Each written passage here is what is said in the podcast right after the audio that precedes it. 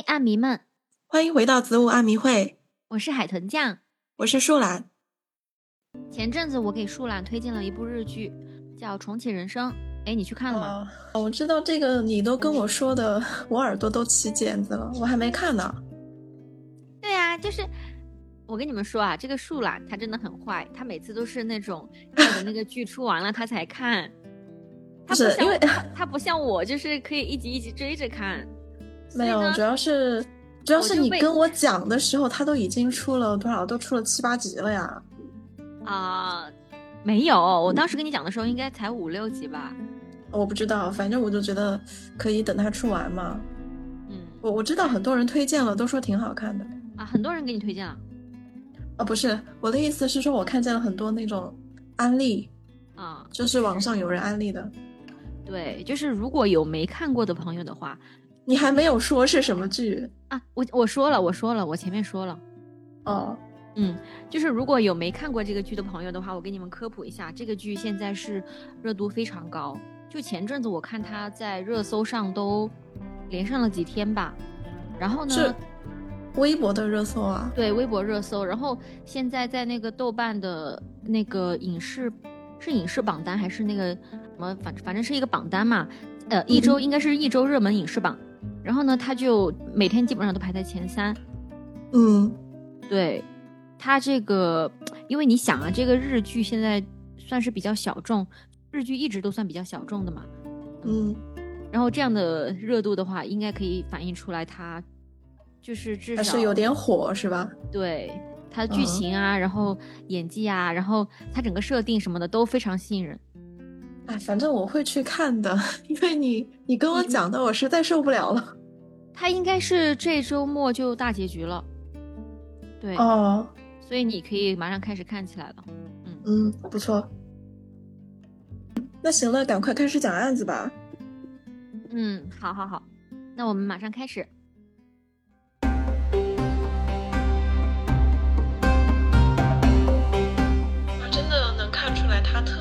特别特别想成为另外一个人。他在二号的早晨听到公寓里传来哭声，像是那种愤怒发泄的哭声，有一种那种偷窥视角的感觉。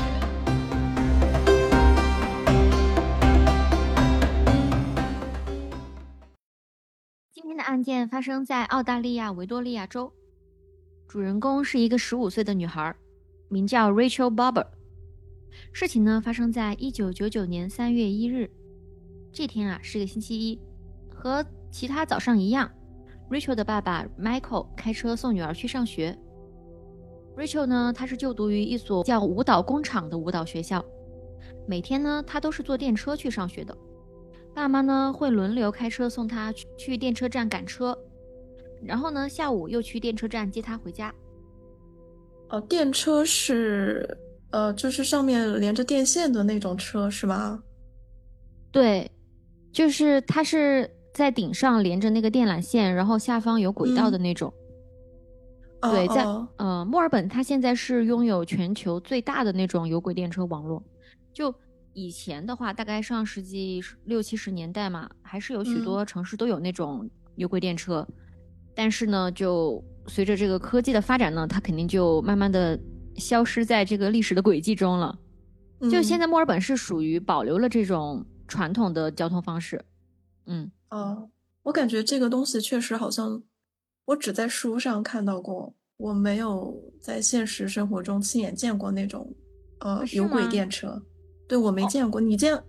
哦，你肯定见过。对，在墨尔本。对，在墨尔本这个其实非常常见，它在市区都算是一种很常用的交通方式，啊，特别是还是常用这个东西，就是主要的一个作为主要的交通手段啊。对，在市区内是这样，然后呃，郊区的话一般是坐火车，然后它有一段就是免费的那个叫 Free Zone，就是你可以，嗯，哪怕你是游客，你也可以免费去坐，它就是它在有一个片区是这样可以免费坐的，嗯，可能也是鼓励一些游客。可能也是为了鼓励游客去，呃，乘坐他们这种传统的交通工具。嗯，就是去体验嘛。对，也算是一种观光吧。而且好像还有那种带餐厅的那种电车，这也是他们的一种有吸引游客的方式吧。嗯嗯，那那样的话，其实还感觉想象起来还是比较舒服啊，因为那个电车应该不会速度很快嘛，然后就在那上面，呃，悠哉悠哉的，还能吃 东西、看风景。对，是的。对然后我们国家的话，我之前是有听说，我们国家好像还有部分城市有保留一点这种，啊，是吗？对，估计可能也是做观光用了吧，啊，但是我都没有都没有看过，就以后去的话，就有些城市有的话，还挺想看一下这种。对，可以去搭乘一下，挺好玩的。嗯，呃，我们话说回来，前面我们说到这个。Rachel，她是父母轮流每天接她去电车站，然后呢，今天是轮到这个 Michael 接送她。早上呢，父女俩在分别之前就约好了，说，呃，下午六点十五分左右，Michael 呢就去电车站接她回家。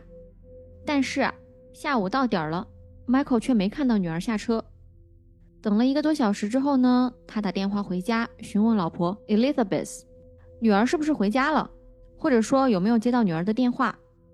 而 Elizabeth 呢，也在家里担心呢，怎么今天这么晚还没有回家？平时的话，一个小时以前人就该回来了。Elizabeth 说，女儿没有联系过家里，她会不会搞错了站，在其他站下车了呢？她这么问啊，是因为有时候他们也会约在另一个站去接 Rachel。嗯，那他有可能是记错了吧？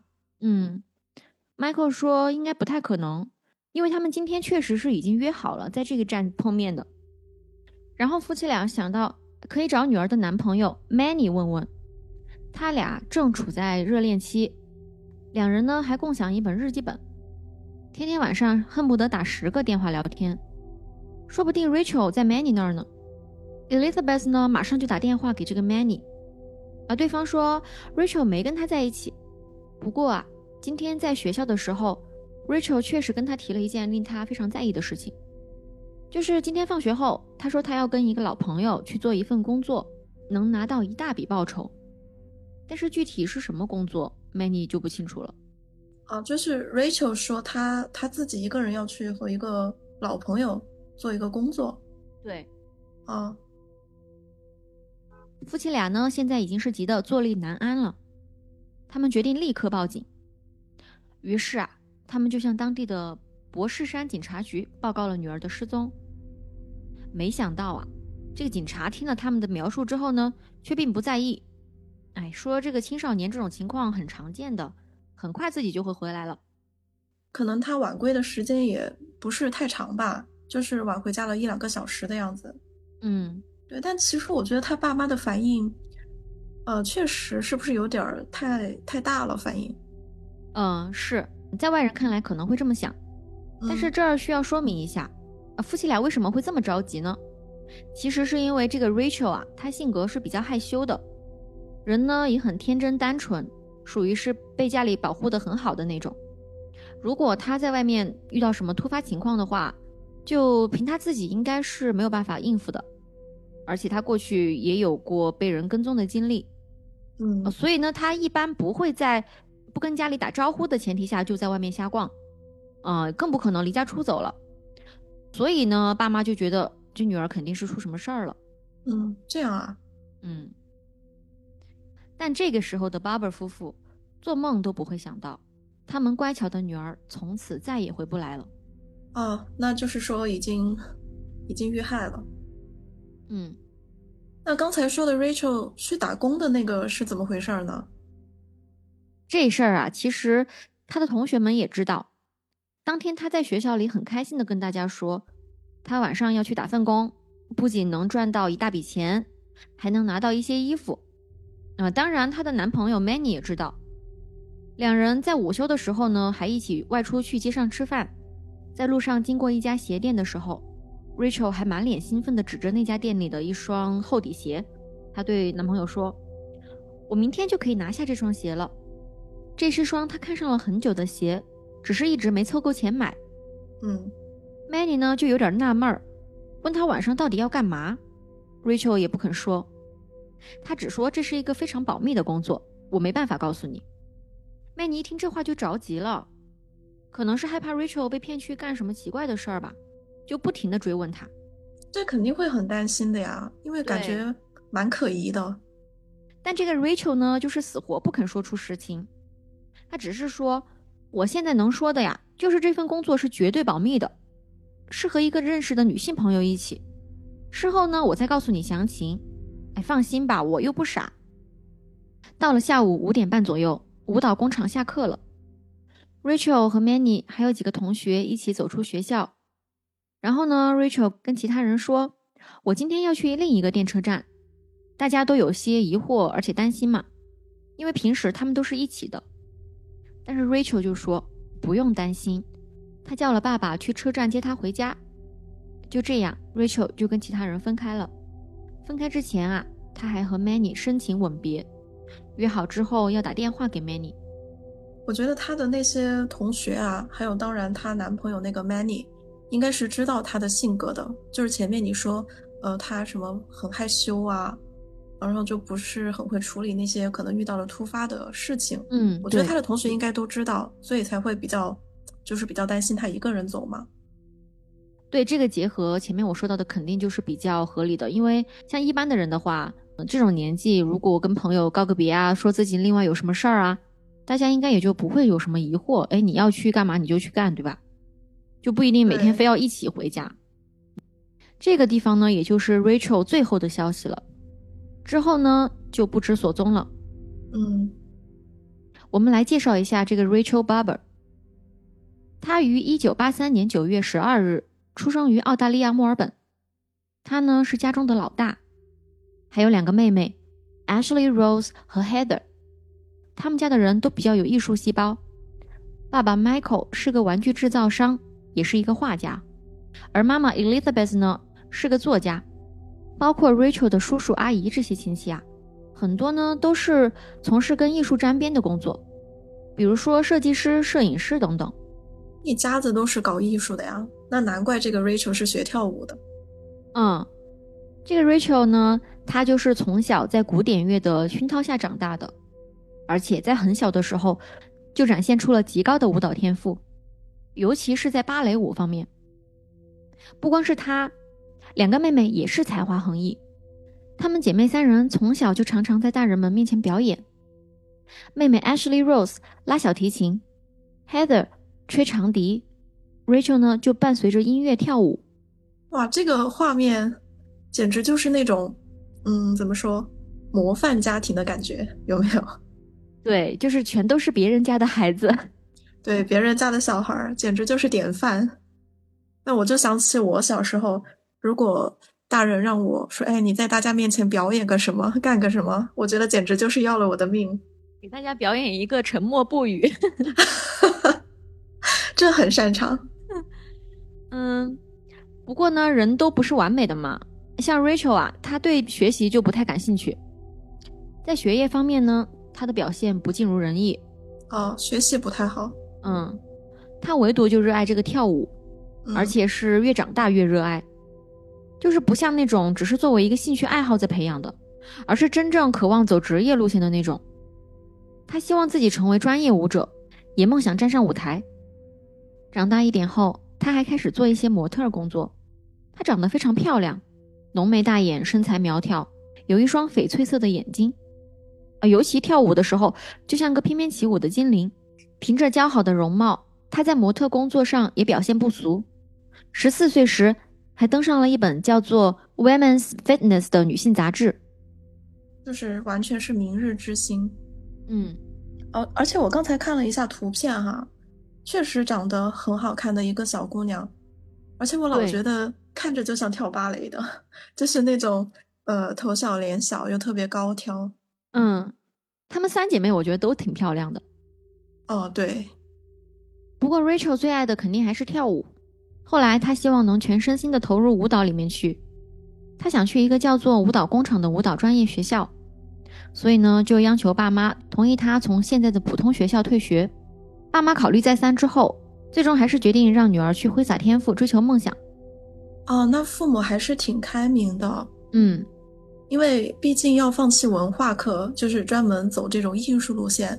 一般来说还是风险蛮大的吧，很难学出头嘛。这种对这种竞争也是比较激烈嘛，而且也是有点吃青春饭吧。在一九九八年年底，Rachel 十五岁的时候，她成为了舞蹈工厂全日制的学生，而在这里，她也是最出色的之一。可以说，她不管走到哪里，都是人群中最闪耀的。后来在舞蹈工厂，Rachel 还遇到了她的男朋友 Manny，她和 Manny 一见如故。Rachel 说他俩是灵魂伴侣，同学们也都说他俩是罗密欧与朱丽叶。嗯，但是我要开始瞎猜了。嗯，我猜这个 Manny 有问题啊？为什么？因为因为寓意先扬，就是现在说什么罗密欧，就后面指不定真面目是什么。所以这又是你的脑洞大开时间是吗？对，我就喜欢平等的怀疑每一个出场过的人物。我们再讲回 Rachel 失踪的事情。一号当晚呢巴贝尔夫妇就打电话找遍了所有的女儿的朋友，但所有人都不知道她到底去打什么工。然后他们又开车去车站附近找人，还是一无所获。第二天，他们带着照片到那些 Rachel 可能去的地方，挨个去询问附近的人有没有见过她。一家服装店的人跟夫妻俩提供了一个信息。说在十多公里远的一个郊区菲茨罗伊，有一家叫做二十七号的妓院，据说会用高薪去骗取一些未成年进去工作。他们一听这话，那肯定是吓得冷汗直冒。难道 Rachel 被诱拐到那儿去了？啊，那不得直接报警把这家妓院给端了？那倒没有，你听我说哈。嗯，他们就打电话到这个二十七号，询问是否有这么一个女孩在那儿。如果是的话，请让她回家。他们就不会追究，结果对方大为光火，说我们是合法妓院，不会招未成年人，这儿没有你说的那个人。说完就把电话给撂了。哦，那个澳大利亚就，呃，妓院还有合法的？对他们有一些地方是可以合法进行性交易的。哦，这样啊。嗯，两人没辙，又跑去李士满警察局报案。因为 Rachel 上的那个舞蹈工厂就在李士满，可李士满警察局也不受理，说这个得找你们辖区那儿的警察局啊，也就是博士山警察局，我们没法经手。踢皮球嘛，在这儿。嗯，说到底呢，就是警察局呢就只觉得这是一个叛逆期的青少年离家出走罢了，他们也没太想管。嗯嗯，所以家里人呢就只能靠自己去追查 Rachel 的下落。他们在街头分发寻人启事。向街边的商店和行人打听，也有不少人自发帮他们。但是你知道，很多事情如果警方不出动的话是没法查的。比如说，你想要找通讯运营商调取电话记录之类的。哦，对。当然，这期间 Barber 夫妇呢还是没有放弃去寻求警察的帮助，但对方态度始终很敷衍。不过他们也不是一点行动都没有。他们上门搜查了 Rachel 的房间，找到了这么一张纸条。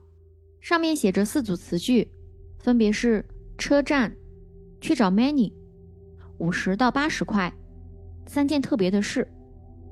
警察认为这张纸条暗示着他离家出走的计划。警察以为的意思应该是去车站找 Manny 拿点钱，然后跑路，大概这样吧。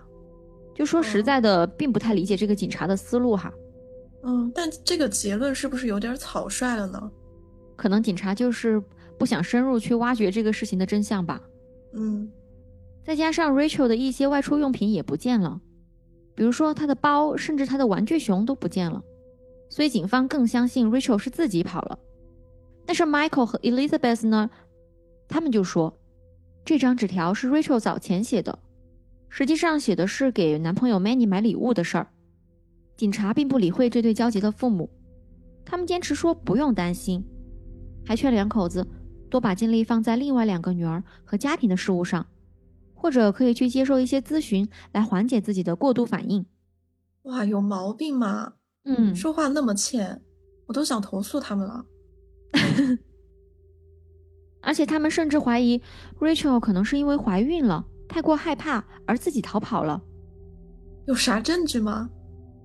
没有什么确凿证据，就是在瞎猜嘛。行吧。这种妄加揣测，肯定把 Michael 和 Elizabeth 气得不轻，因为他们肯定女儿不是那种有这种大事还会瞒着他们的人。男朋友 Manny 听闻此事也是断然否认，那肯定会很生气啊！就听到这种胡乱猜测。对。然后时间来到三月六日，Rachel 已经失踪五天了。巴伯夫妇这段时间内，除了四处发寻人启事，同时也在逐一清点跟他们一家认识的人，因为根据 Rachel 失踪前留下的话，他是打算和一个老朋友，一个女性朋友去某个地方。但是我觉得凶手应该也不一定就是女性，呃，或者说是只有女性，因为说不定有其他的同伙嘛。嗯，也不能排除这种可能。嗯，他们突然就想到了一个可疑的人，这个人是 Elizabeth 的朋友，他似乎一直对 Elizabeth 的三个女儿很感兴趣，他有时候会不请自来，有几次还鬼鬼祟祟的朝窗户里张望，被他们抓包了。Rachel 之前还曾跟爸妈抱怨过，说这人让他感到很不舒服。Elizabeth 后来警告他，让他别再联系他们了，也不要再在家里来。不过这个人是个男的，但是夫妻俩当然不会放弃任何一个可能的线索，嗯，所以呢，他们就赶紧联系警方，希望他们能调查一下这个男人。而警方的回应是，他们也没办法做什么，因为这个男人也没有什么实质的伤害性的行为。气笑了。嗯，又过了两天，到了三月八日，一个女孩找到巴贝尔夫妇。这个女孩以前也在舞蹈工厂学习，算是 Rachel 的前同学。她看到了寻人启事，想起来一号那天他在电车上看到过 Rachel，时间大概是下午六点四十五。他看到 Rachel 和一个他不认识的女孩在一起，Rachel 看起来很漂亮，而她身边的女孩长相普通，有点胖，两人形成鲜明对比。他们俩看起来交谈融洽，应该是朋友。他还说，隐约听到了 Rachel 和那人的一点对话。Rachel 好像在谈论她最近交的男朋友和养猫的事情，而这两件事情确实跟 Rachel 近况对得上。最后，两人在普拉兰区的一个路口下车。哦，那既然听到的对话也比较符合情况的话，大概率没认错吧？嗯，没错。但警方这时候还是不太重视。而 Elizabeth 已经被逼得濒临崩溃，忍不住对着警察大吼大叫，说：“我的女儿都已经失踪这么多天了，而你们他妈的什么都不做。”就是呀，就人家都提供了几次线索了，然后每次都不查，就每次都跟别人说啊，你女儿是什么离家出走，怎么怎么着的。不过这个时候，事情迎来了转机，警方还是采取了行动，你知道为啥吗？哦，为啥？因为当时已经有媒体报道此事了，甚至颇有影响力的一档做罪案的电视节目《澳洲通缉令》也找上了 Rachel 的爸妈。这个节目你听着应该有点耳熟，就是模仿的美国那个全美通缉令。哦，是我们之前有一期里面还提到过这个全美通缉令，就是那个尼克，不是啊，不是尼克吗？是那个，就是灭门。啊，美国的那个灭门啊，对对对，对，也很曲折那个案子，对，是那看来这个节目的影响力确实还蛮广的哈，还有澳洲版，嗯，要说警方一出马还是不一样，他们根据前同学的描述，画出了那个和 Rachel 同行的女孩的画像，然后又将画像和巴尔夫妇提供的社交圈人员名单进行了对比。最后，他们锁定了一个女孩，叫做 Caroline Reid Robertson。这个 Caroline 又是何许人也呢？这就要追溯到1992年，那时候 Barbara 一家住在维多利亚州的阿尔伯特山，他们对接的邻居就是 Caroline 一家人。这邻居家也有三个女儿，Caroline 就是大女儿，当时十四岁，比 Rachel 还大五岁。两家人关系挺不错的，几个小女孩也时常一起玩。因为 Caroline 是所有孩子里最大的，所以她有时候也充当着一个 babysitter 的角色，就是像帮大人带小孩的那种感觉。呃，直到一九九七年的时候，Barbara 一家搬走了，两家从此便渐渐断了联系。其实一开始，Barbara 夫妇都没想起来有这号人，长时间不联系了，早就忘了嘛。只是因为三月七日的时候，Caroline 打电话过来询问 Rachel 的情况，她听说了 Rachel 的事，便打电话过来表示关心慰问，说有需要帮忙的可以找他。就是这个电话才让夫妻俩想起来，哎，有这么个人，把他写进了提交给警方的人员名单。但是突然这样打电话关心，嗯，感觉事出反常必有妖啊。对，这时候夫妻俩呢完全没有怀疑过 Caroline，毕竟他过去还帮忙照顾过其他孩子。两年前，也就是一九九七年的时候，他学校的一个作业需要模特，还找 Rachel 去帮过忙做模特儿。虽然他们觉得 Caroline 跟 Rachel 应该并不是很熟的关系，就是不能说是很知根知底吧。但 Caroline 至少不是什么危险人物。反正不管怎么说，接下来警方就开始对这个 Caroline 进行调查。结果一查，发现还真有些不对劲。Caroline 现在十九岁，在一家电信公司做行政助理，没有任何犯罪记录，患有癫痫和抑郁症。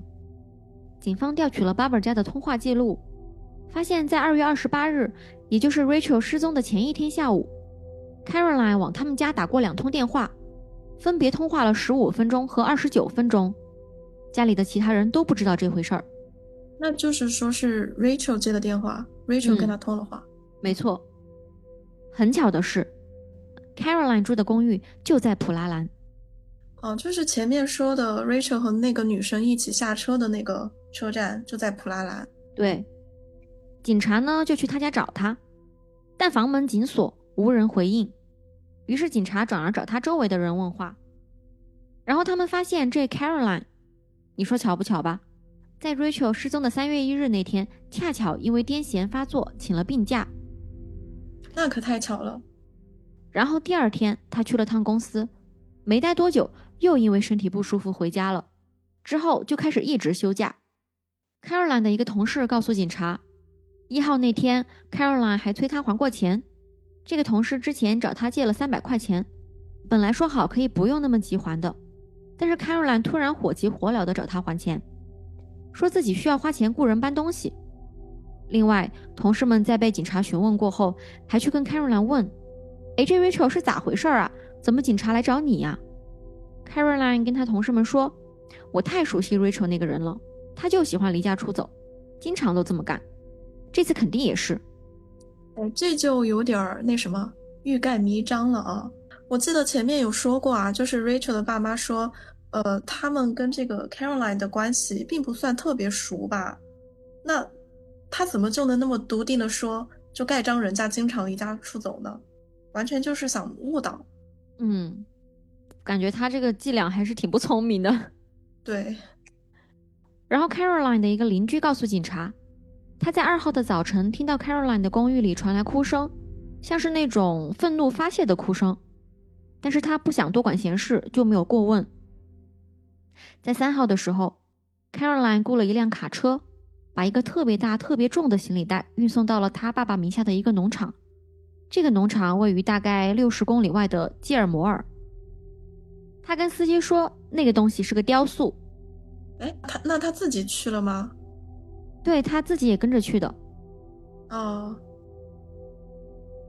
四号，Caroline 就去银行申请了一万元的贷款。哇，他这一连串，我感觉可以直接连起来了，就是我已经有了一个比较清晰的他的整个作案的流程。那看后面的发展有没有和你猜的一样啊？嗯。后来警察还去询问了 Caroline 的爸爸 David，在一号那天。David 听说女儿发病了，曾经去过他家看望。David 告诉警察，他记得当时看到他家的卧室房门上了锁。一般来说并不会这样，所以当时觉得有点奇怪。嗯，那卧室肯定是藏了什么东西。对，合理的推测。David 还说道，女儿比较古怪，是个独行侠。他不觉得 Rachel 和他会是关系很好的朋友，然后 David 还说自己和女儿的关系不是很好。到了三月十二日这天上午，警察又来 Caroline 的公寓找了他两次，依旧都没人回应。警察很担心屋内是个什么情况，没办法了，只能强行把门弄开。强行破门进去后，众人看到整个家里杂乱不堪。我就想起我妈每次看到我的房间乱了的话，他就会说跟猪窝一样。哈哈。接着，他们在卧室里发现了倒在地上昏迷不醒的 Caroline，地上散落着一些治疗癫痫的药片，看样子是癫痫发作了。家里没有发现 Rachel 的踪迹。随后，一队人马送 Caroline 去医院治疗，另一队人马留在他家进行搜索。医院这边，警方等他清醒过后，便立即询问他是否和 Rachel 的失踪有关。他回答说：“Rachel 死了，是我杀的，尸体在我爸爸的农场里。”他没有任何否认和辩解，就是那么直截了当的说了出来。那他说了有同伙吗？没有。另一边，随着搜查的进行，Caroline 的秘密也一点点的被挖掘出来。警察在他的公寓里找到一些笔记本和他写给爸爸 David 的信。这些书信里记录了他的困境，以及他内心的仇恨。他十分痛恨自己的外表，说自己是个披萨脸，给自己取绰号“斑点”，因为觉得自己脸大还长痤疮，还有一头棕色爱出油的头发，一个难看的大鼻子。身上都是肥肉，腿又粗又短，身体也缺乏协调性。他画过一幅自画像，画像的周围写满了形容词：丑陋、肥胖、愚蠢、没用、怪异、畸形、可怜、自私、嫉妒、失败者、死人样等等，全都是他对自己的评价。啊，感觉他特别的仇恨自己啊。嗯，已经不是。妄自菲薄了，他这完全就是对自己充满了憎恨的感觉。他写过一份计划表，名为《如何在九周内变好》。计划包括让皮肤变好、减肥二十公斤、整鼻子等等。嗯，其实计划让自己变好，这个我觉得倒是值得鼓励的。嗯，就至少还有一种积极向上的心态吧。对。就是能够按照这个方向自己去付出努力，慢慢的改变，其实也也是好的。嗯，他呢一直都无法融入人群，在学校里也被同学嘲笑。他在给爸爸写的信中这么说道：“我不想回学校了，我被同学叫做披萨脸、大鼻子，真的很尴尬。我告诉了妈妈，但她没有帮忙。我真的真的非常需要帮助。虽然他向父母都说过这些苦恼。”但是他们并没有给予他什么帮助，也几乎没有关心过他的心理问题。他和父母的关系很差，尤其是和妈妈 Gayle 的关系相当糟糕。Gail 在生下他之后就患有抑郁症，都把对方视作对自己的折磨。那个 Caroline 前面也说了，有抑郁症来着。嗯，Caroline 曾写过这么一句话：“他为什么不堕胎？有时候我感到恶心。”因为我是从他肚子里生出来的，他和爸爸 David 的关系可能相对来说要好一点，但父女俩也并没有真正互相了解过。他给 David 的信中写道：“我没有朋友，我曾经把你当做我唯一的朋友，而有时候你却深深的伤害了我。我真希望你死了。我现在没有人可以说话了，因为你让我失望了。我内心那种爆炸的感觉只会越来越大，直到什么都不剩下。”他应该去看心理医生的。嗯，他似乎是比较抗拒这种心理上面的治疗。Gail 和 David 的夫妻关系也不和谐，争吵是家常便饭。在 Caroline 十六岁的时候，两人分道扬镳。后来 David 再婚，帮 Caroline 找了一间公寓住，也就是他现在住的这间。但是 Caroline 认为，爸爸只是想把他赶出去。嗯，大家都很缺乏沟通啊。对，尤其是这种成长期的这种青少年，日积月累的这种心理问题会越来越严重。对的，如果说上面那些已经是令人有些感到不安了，那接下来笔记上所写的内容，以及公寓里找到的一些其他的东西，就可以说是让人毛骨悚然了。首先，他的笔记中有许多关于 Barber 家，尤其是 Rachel 的私人信息。比如家庭住址、学校、生日、喜好等等，简直就像是一本 Rachel 的记录大全。在笔记中，Caroline 是这样描绘 Rachel 的：她拥有自由的灵魂，她是狂野的、热情的、迷人的、喜怒无常的、神秘的。她有惊人的吸引力，舞者的身体，清澈苍白的皮肤，能催眠人心的绿色眼眸，有染成很多不同颜色的头发。他把 Rachel 比作纯白色的栅栏，是个完美的象征。哇，有一种。那种偷窥视角的感觉，带入 Rachel 的视角真的好恶心啊！就你想象一下，有一个人像偷窥狂一样记录你的点点滴滴，记录你的各种细节。没错，而且这是一个女生嘛，可能 Rachel 对她就更没有防备。嗯，所以他是怎么说跟踪狂吗？就是知道那么多信息。嗯，他们其实，在之前除了做过邻居之外，这个 Caroline 的妹妹和 Rachel 的妹妹也是学校里的朋友，所以 Caroline 也可以从这个渠道打听到关于 Barber 家的许多事。哦，这样啊。嗯，警方还在公寓里找到了一些巴马的衣服，巴马对于 Caroline 来说小了很多，但刚好是 Rachel 的码。他们还找到了染发剂，Caroline 似乎打算把自己的头发染成绿色。他还写到，计划做整容手术，他带的那一万块钱应该就是为了这个。嗯，最可怕的是，他们还找到了一份申请表，根据上面的信息来看，是 Caroline 想改名。你猜他想改的名字是什么？什么？Rachel Barber。啊，就是 Rachel 的名字。对，这比我想象的还要更过分啊！我以为他就是会。改姓就是改成 Barber 这个姓啊？因为他为什么？因为他前面说了，就是他很怎么说，就很羡慕 Barbara 那个家庭的感觉哦，就是他也记录了那那个家庭的很多事嘛，除了 Rachel 的，嗯，所以他可能就会觉得，哎，我我也想成为他们的一份子。他自己的家庭就很不幸嘛，但他完全是想取代 Rachel 这个人。哦，对，所以我觉得这个就更毛骨悚然了。嗯。另外还有一张出生证明的申请表，是他以 Rachel 的名义申请的。他还计划使用 Jam Southall 这个假名逃离维多利亚州。这个假名中的 Southall 就是 Elizabeth，也就是 Rachel 的妈妈原本的姓氏。哇，真的能看出来他特别特别想成为另外一个人。嗯，事情到这里就变得比较明朗了。可以看得出来，他对 Rachel 充满了渴望和嫉妒，或者更准确的来说，是一种近乎病态的迷恋。对，而且这种迷恋已经持续了很长一段时间了。在过去他们曾是邻居的时候就萌芽了，而且他已经不满足于偷偷的迷恋，他想要变成 Rachel，想要替代 Rachel。我起了一身的鸡皮，真的有点吓人。接着，警察。在他的日记中找到了犯罪过程的记录，描述了他是如何杀死 Rachel 的。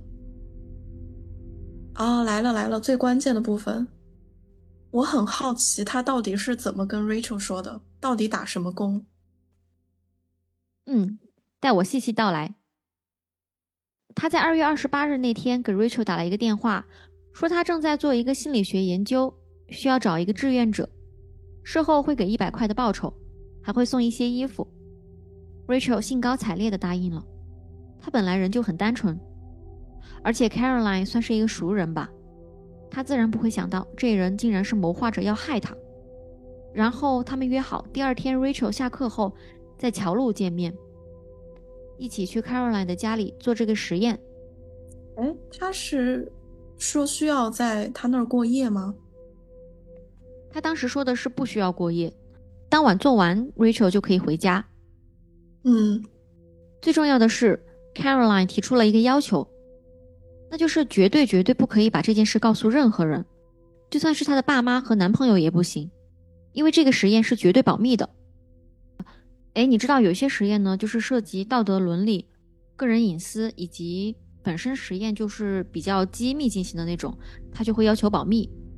哦，对，嗯。他告诉 Rachel：“ 你需要拿上包、ID 卡、钱一类的东西。反正就是带上一些你如果要离家的话会带上的东西。这么做是实验要求。妈呀，是这样啊！就怪不得 Rachel 没有跟其他人说。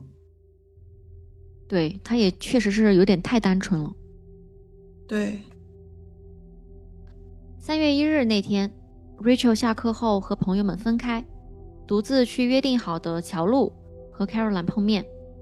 两人一起坐电车坐到了普拉兰下车，然后就去了 Caroline 的公寓。两人在房间里一起吃了披萨，他可能在 Rachel 的披萨里下了药，还劝说 Rachel 喝点酒，但 Rachel 拒绝了。这个地方有个需要说明的，就是。在事后，Caroline 其实一直不肯开口讲述具体的犯案过程，有些细节，比如说下药，呃，不一定完全准确，只能说根据他所写的内容，他确实有这么计划。嗯，吃过东西后，他们开始了所谓的实验。两人坐在地上，Caroline 让 Rachel 闭上眼睛放轻松，想象那些快乐的事情。他一边跟 Rachel 说着话让他放松，一边拿起早就准备好的电话线。趁着 Rachel 毫无防备的时候，猛地把线套在他的脖子上，然后就这么生生的将 Rachel 勒死了。嗯，那么在 Rachel 失踪的一号那天晚上，他就已经死了。对，Caroline 她的行动还是比较迅速的。嗯，Caroline 用毛毯和地毯裹住 Rachel 的尸体，然后整个塞进卧室的衣柜里。尸体就这么放了两天，直到三号被转移到基尔摩尔的农场。最后被埋在附近的一片小树林中，那儿有个宠物墓地，埋着 Caroline 以前养过的一只叫做 Lucy 的狗。Rachel 就被埋在旁边。后来，当 Rachel 的尸体被挖出来的时候，人们看到她还是被裹在毯子里，而且电话线还缠在她的脖子上。嗯，我之前不是说我大概有猜测他的整个流程吗？对。哦，那他这个过程跟我之前猜的，就还是有点出入。我以为他是二号杀的人，就是前面不是说二号的时候有个邻居听到了他的哭声嘛？啊，对，就是从隔壁传来了哭声。我以为他是二号那天杀的人，然后一号的时候他的爸爸去过公寓，我以为他把人还藏在了那个卧室里面，但是当时人还活着。结果没有想到，他一号当天晚上就已经动手了。对，说明这个人还是比较谨慎的。因为像他爸这种不请自来、突然就到访的话，可能就会影响他的杀人计划嘛。所以他就先动手再说吧，可能就怕被人扰乱了计划。啊，那我觉得他胆子也蛮大的，就是敢在家里面这样动手。前面也说他爸还去了他家，就随时都有可能去看他的。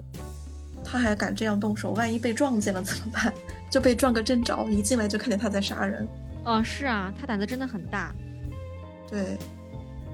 哦，那整个案子里面就没有其他的目击者了吗？除了那个前同学在电车上看见了他们之外，其实三号那天农场那儿还有两个邻居看到了 Caroline。嗯，他们后来作证说看见他一个人拖着一个大袋子进了那片小树林，只是很可惜他们没在意。更没有想到，那个袋子里竟然是一个女孩的尸体。嗯，确实，这这也想不到吧？嗯。另外，Caroline 还列出了一个十分详细的善后计划，包括彻底清洁房间、用蒸汽清洗地板、请病假、申请贷款、取出所有存款、叫上爸爸一起旅行、染头发、坐火车出逃。如有必要，睡在公园，取消美容师的预约，辞职，停掉用电和电话，打包并保存证据等等。你得亏是他喜欢把这些事情都写下来，这些都是证据啊。对，这警方在他房间随便一搜搜，就全是证据。对。随后，Caroline 被抓捕，并被指控谋杀，被精神病学家诊断患有人格障碍。被捕之后，他曾声称，谋杀 Rachel 的是两个男人。啊，两个男人？这当然是他胡扯的了。哦，好。他直到二零零零年十月才最终承认谋杀。这个时候距离案发当日已经过去一年零七个月了。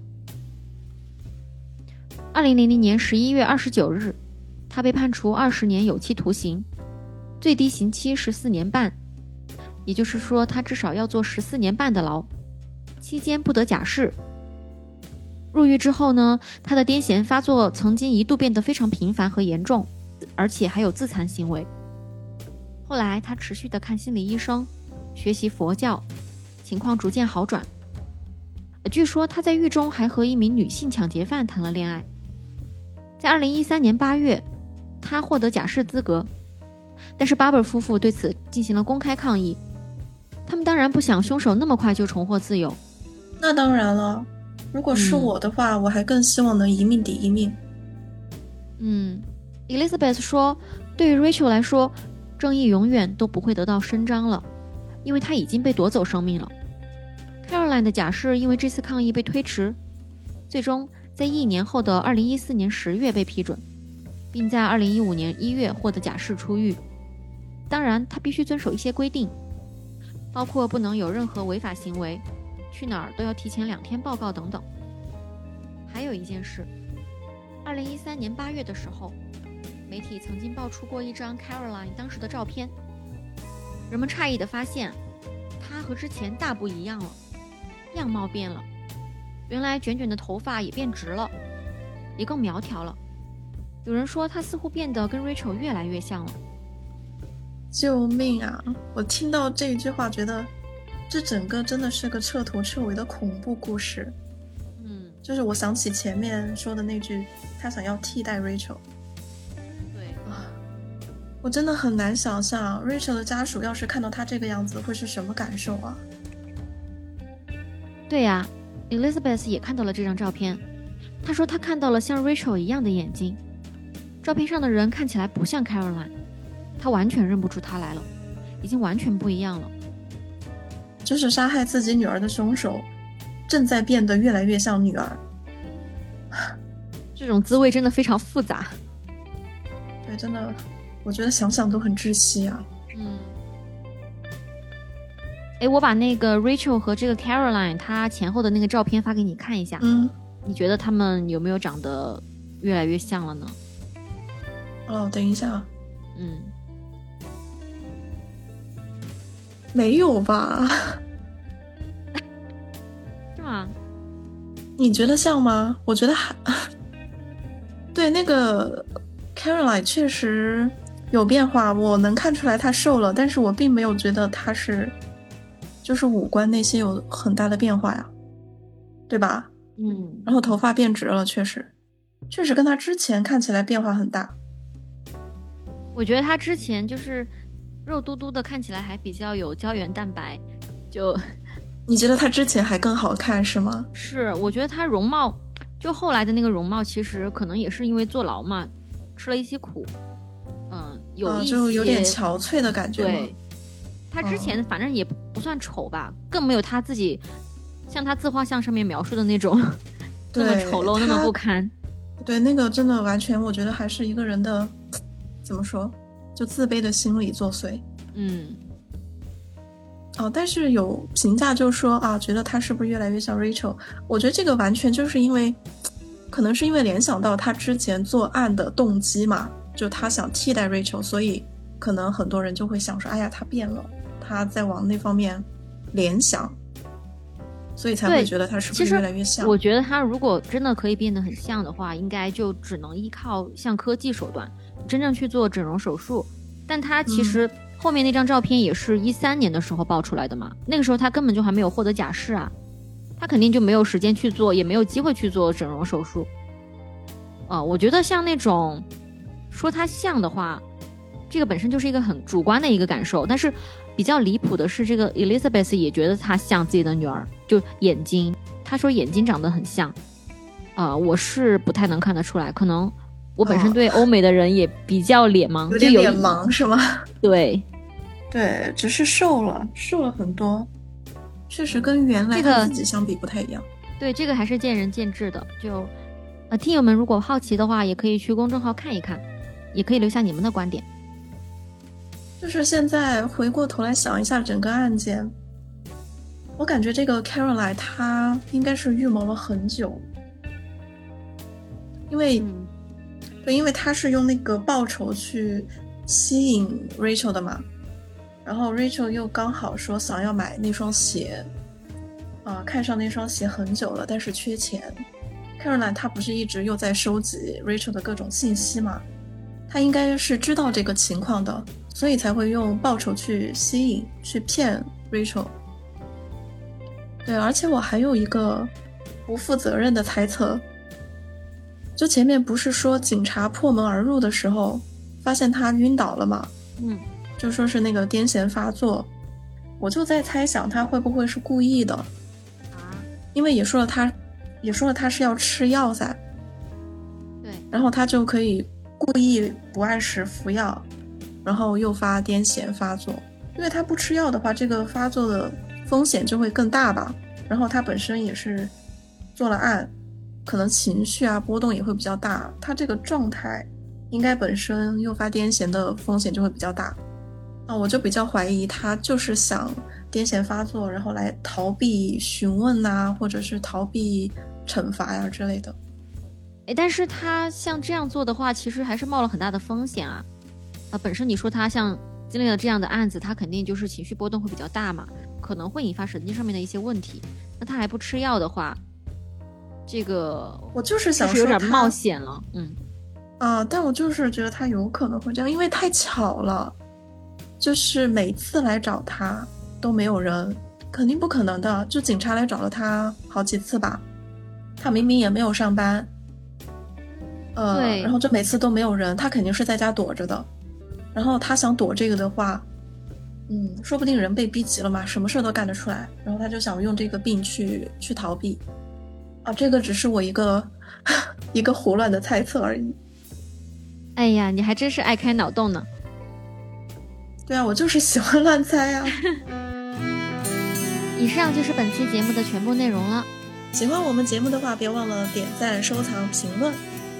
哎，如果你还没有关注我们的节目，别忘了点击一个订阅。那我们下期再见喽，拜拜。下期再见，拜拜。